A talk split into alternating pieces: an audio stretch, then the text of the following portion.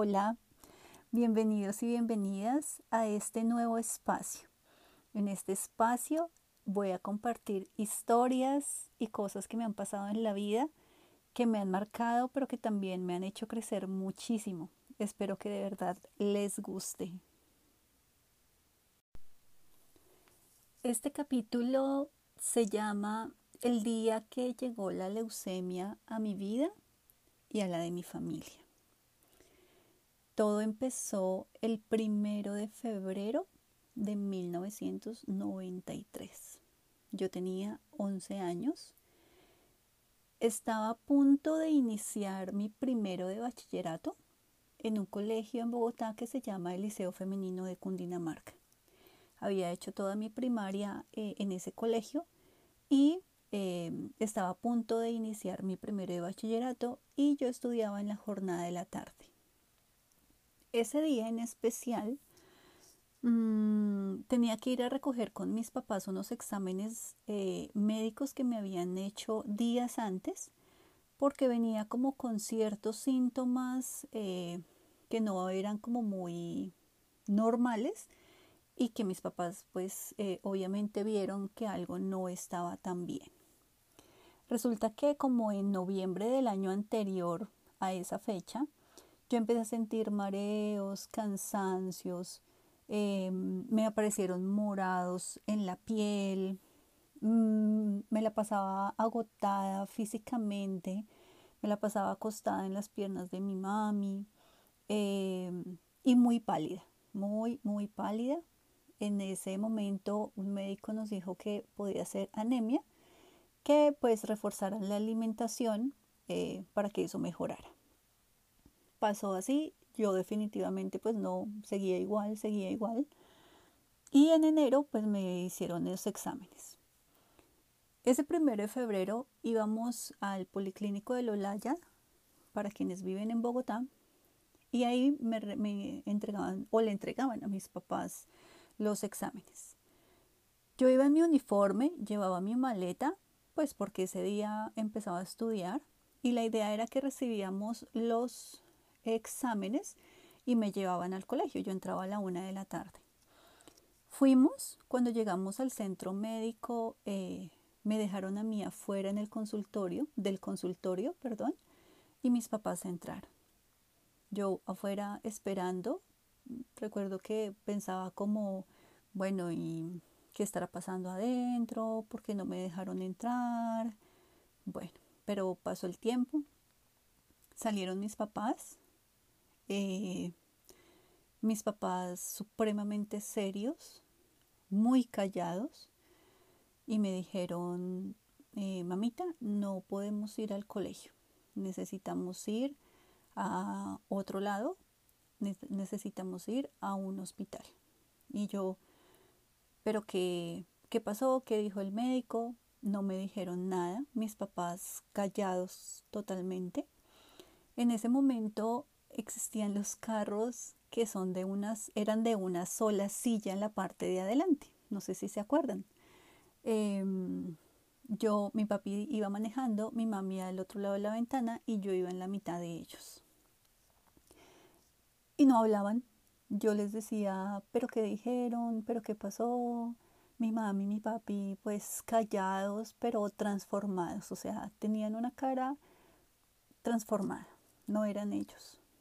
Cuando llegamos, inmediatamente ingresé por urgencias del Hospital de la Misericordia. Recuerdo que mm, eh, lo único que yo escuché o entendí es que eh, el manejo de mi enfermedad no podía ser ambulatorio, que debía quedar hospitalizada. Me canalizaron, me pusieron suero, todavía tenía el uniforme puesto y ahí empezó todo. Esa tarde, cuando eh, pasó pasaron las horas, tal vez serían como las 5 o 6 de la tarde, eh, mis hermanos llegaron. Mm, yo tengo dos hermanos mayores y una hermanita menor. Llegaron los dos mayores, pues mayores en ese momento era que mi hermano tenía 14 años y mi hermana mayor tenía 17. Y me llevaron pijama y mm, me cambiaron, me quitaron el uniforme que a propósito fue como muy duro porque pues tenía el suero, yo no entendía nada, eh, me pusieron pijama y me llevaron para una habitación. Yo no había comido nada desde el almuerzo y ya en el hospital no me iban a dar nada porque ya había pasado la hora como de la alimentación. Entonces mis papás me subieron como una mantecada y un jugo y se fueron. Y ahí pasé mi primer noche sola en un hospital sin entender nada de lo que estaba sucediendo. Esa sería la primer noche de muchas noches sola sin mi familia en una habitación compartida con otros tres niños. Al siguiente día me llevaron a una sala de procedimientos donde me iban a hacer otros exámenes. Mi papi eh, fue quien me acompañó, pero él se quedó fuera mientras me hacían ese examen. Cuando entré eh, a ese lugar, lo que me iban a hacer era una extracción de médula ósea. Nosotros siempre lo llamamos el examen de médula ósea.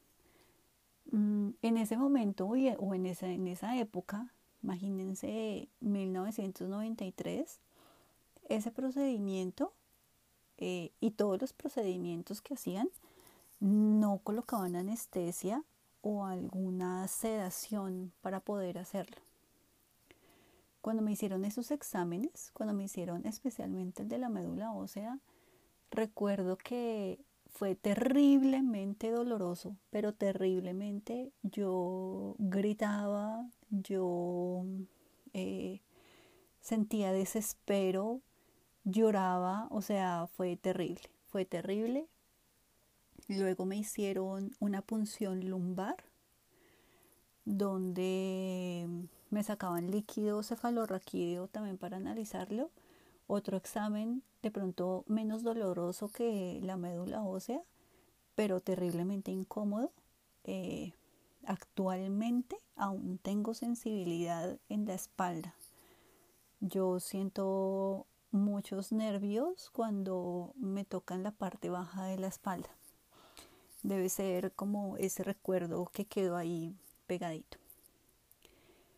Cuando terminé esos procedimientos, entró mi papi eh, con los ojos rojos, desesperado, porque no sabía qué era lo que me habían hecho, pero ah, me había escuchado gritar.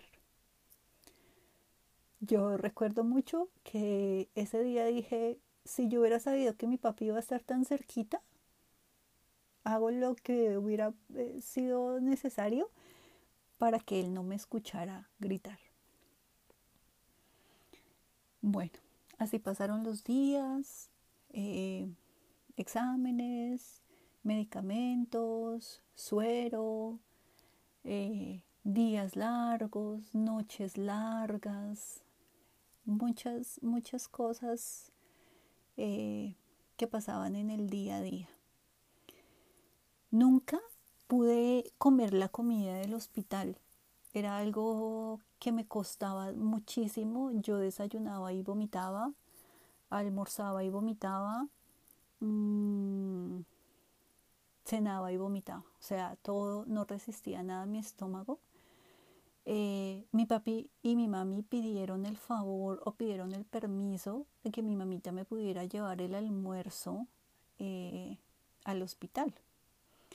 En esa época tampoco eh, los papás se podían quedar con los niños. O sea, algo que afortunadamente ahora no sucede, pero que definitivamente fue muy triste. El horario de visitas en ese momento era entre semana de 2 a 5 de la tarde y mi mamita o mi papi llegaban a las 2 de la tarde con mi ollita del almuerzo eh, y yo almorzaba y era lo único que comía, o sea, era lo único que llegaba a mi estómago y que podía sostener o mantener. Era muy triste despedirme de mis papás a las 5 de la tarde. Yo recuerdo una vez, hay imágenes en mi cabeza que, que se mantienen, o sea, que me marcaron mucho porque aunque pase el tiempo, las tengo en mi memoria. Y una de, eh, de varias es que una tarde mi mami se despidió de mí y yo me quedé llorando. Y yo lloraba y lloraba. Y a mi mami, mi mami por algo se devolvió. Y me encontró llorando. Me dice, mamita, no llore, mire, mañana nos volvemos a ver. Y yo, sí, mamita, sí, mamita. Pero era muy duro esa despedida. Yo tenía 11 años. Saben que yo nunca me imaginé, en ese momento, nunca me imaginé qué pasaba en mi casa. O sea, qué pasaba con mis papás, qué pasaba con mis hermanos, eh, cómo era la vida en mi casa sin yo estar ahí. ¿Mm? Nunca, nunca lo imaginé. Otro recuerdo que tengo es de, yo recuerdo mucho que el pabellón donde yo estaba, en el Hospital de la Misericordia, eh, era en un cuarto piso y las ventanas daban hacia la Caracas. La Caracas eh, en ese momento era una Caracas de los buses viejos para quienes viven de pronto en Bogotá. Mm, y yo me asomaba a la ventana para despedirme de mis papás. Entonces ellos pasaban porque tenían que pasar por ahí para coger el bus. Y ellos pasaban y ahí y abajo se despedían con la mano y yo también me despedía con la mano. O sea, de verdad que fueron momentos muy difíciles, muy duros. Así pasó todo un mes. Me hospitalizaron el primero de febrero mi papi cumplía o cumpleaños el 25 de febrero. Y ese siguiente fin de semana, eh, no sé por qué, mis papás pidieron como permiso para que yo pudiera ir a la casa y dijeron que sí, que podía irme para la casa, eh, pasar el fin de semana y Em, el lunes regresar a que me hicieran exámenes médicos y ver cómo me había ido en esa salida. Eh, ese fin de semana estuve en la casa. Cuando llegué a la casa fue que me di cuenta que yo no podía caminar, que yo no podía bañarme sola.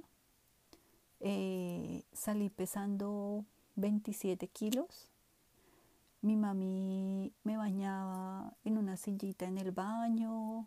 Mi mami me llevaba Milo caliente, me acuerdo. Eh, muy, muy, muy 4 de la mañana, 5 de la mañana, porque el frío que yo sentía era terrible. Y el lunes, cuando volví a que me hicieran exámenes, eh, me dijeron que podía quedarme en la casa, que me daban de alta creo que fue de, las cosas más bonitas que me han podido pasar en la vida, volver a mi hogar.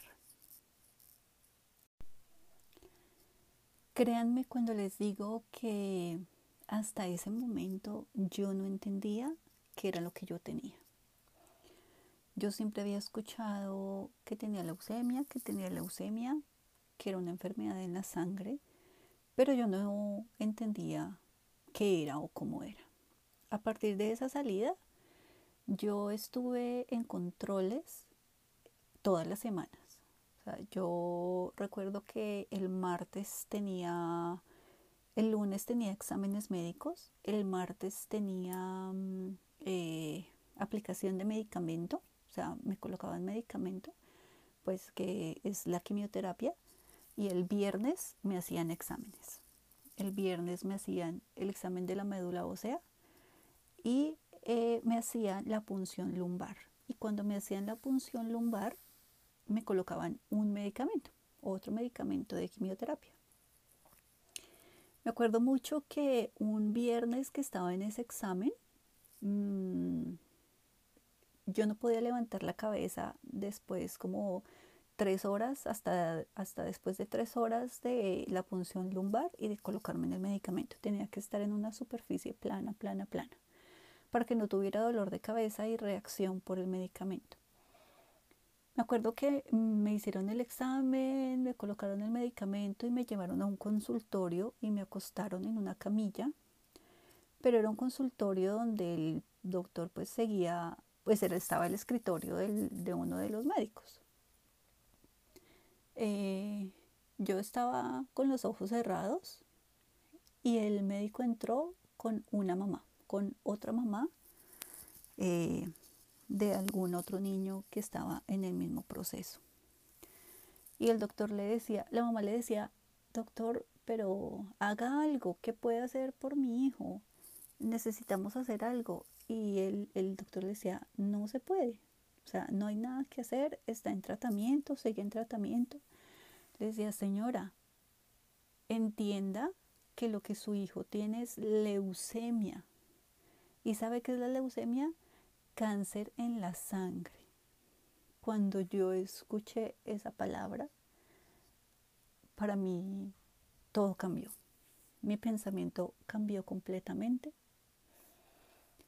Eh, sentí miedo, muchísimo miedo. Yo decía, pero ¿cómo así? ¿Cómo así que yo lo que tengo es cáncer? Y yo pues decía cáncer en la sangre, quiere decir que en todo el cuerpo y que, y que eso es muy grave. Empecé a sentir tanto miedo, tanto miedo. llegué a la casa y yo les decía, pero es que yo tengo cáncer y, y yo me voy a morir y si yo me muero y si y todo era silencio en mi casa. O sea, creo que eh, en parte la recuperación de los niños se da porque no pensamos tanto, porque no entendemos qué es lo que está sucediendo. Y fíjense que cuando supe que era, me entró la angustia, angustia que de pronto no tenía antes porque no entendía lo que era. Yo recuerdo mucho a la doctora Adriana Linares, fue mi médico tratante en el hospital. Y ella siempre le dijo a mis papás que mi vida era un milagro, que se necesitó un milagro para que yo me salvara porque mi leucemia eh, estaba muy avanzada, era una leucemia linfoide aguda, estaba muy avanzada. Eh, y que yo me había salvado por un milagro. Y realmente nosotros siempre lo creímos así. Eh, y yo siempre lo diré y lo repetiré, que yo tengo clarísimo que mi vida es un milagro. Pasaron muchas cosas durante la hospitalización y durante todo el tratamiento.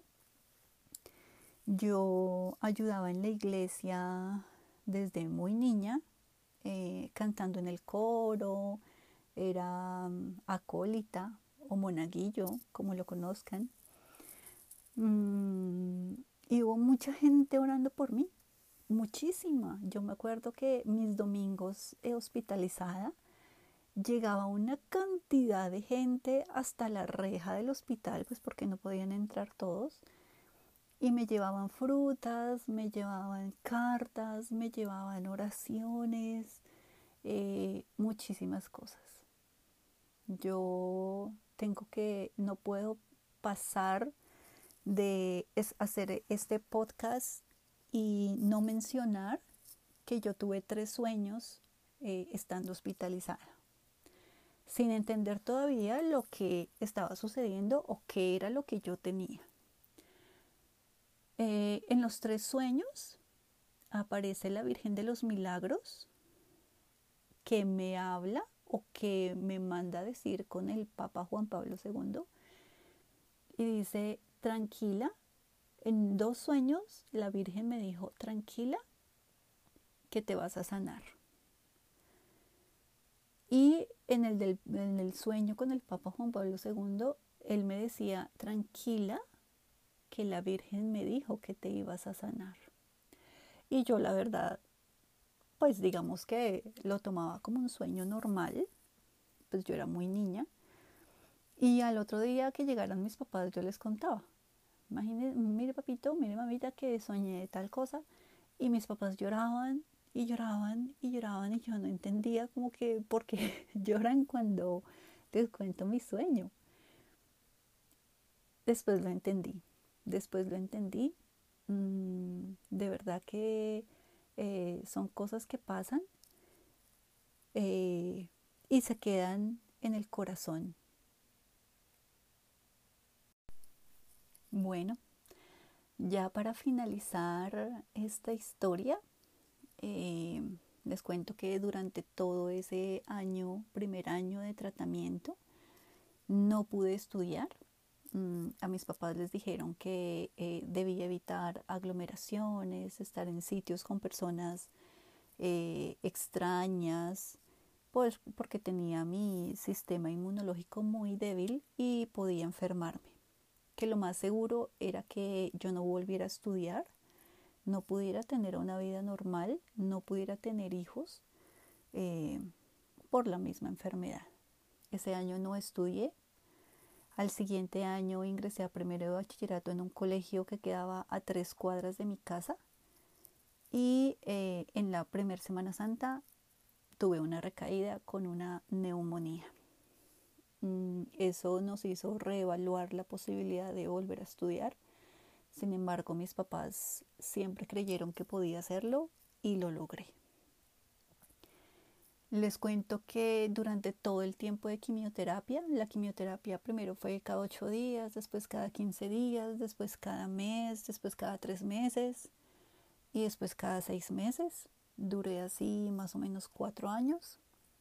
Mm, nunca, mi papá nunca me calvió mi papá, de pronto por mi mami, lo hubiéramos hecho. O sea, si hubiera sido una decisión que tomara solo mi mamita, lo hubiéramos hecho porque lo veíamos como de pronto algo normal.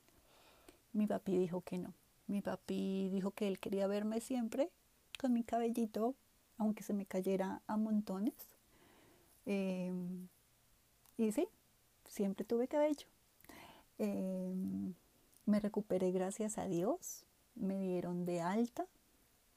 Mm, anualmente me hago mis exámenes, me reviso, eh, le doy gracias a Dios por mi vida. Pude estudiar, pude tener hijos, pude volver a tener una vida. Llevo en el corazón con muchísimo amor al Hospital de la Misericordia eh, a mi doctora Adriana Linares, que espero volver a ver algún día.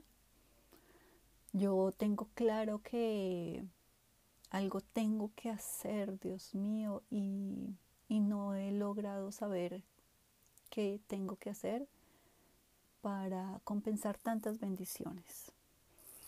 Mm, espero que, que, bueno, esta historia haya tocado un poquito sus corazones. A mí me encanta mm, contarla y no lo hago tan seguido. No es normal que lo haga, pero cuando lo hago eh, entiendo lo mucho por lo que debo estar agradecida. Que mi vida es un milagro y que los milagros sí existen. Siempre viviré agradecida con mi papi con mi mami con mis hermanos. Algún día, muchos añísimos después, o sea, digamos que ya ahorita en el 2021 puedo decir que hace unos cuatro años eh, le dije a mi papi y a mi mami que gracias. Gracias por haberme ayudado, por estar ahí siempre, por haber sido mi bastón en ese momento y por siempre le di gracias gracias a mis hermanos porque yo nunca vi lo que ellos estaban sintiendo, qué fue lo que pasó mientras yo no estaba.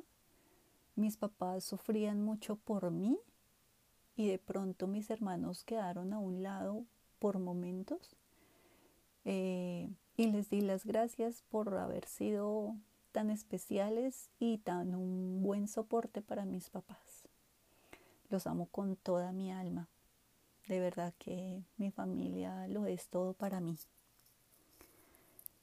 Vivamos agradecidos por la vida, por la salud y sepamos que no estamos solos, que tenemos eh, a alguien en el cielo, en el universo, que cuida de nosotros siempre, siempre. Gracias por haberme escuchado, gracias por conocer mi historia, espero que hayan llegado hasta aquí. Eh, gracias por este nuevo espacio. Un abrazo a todos.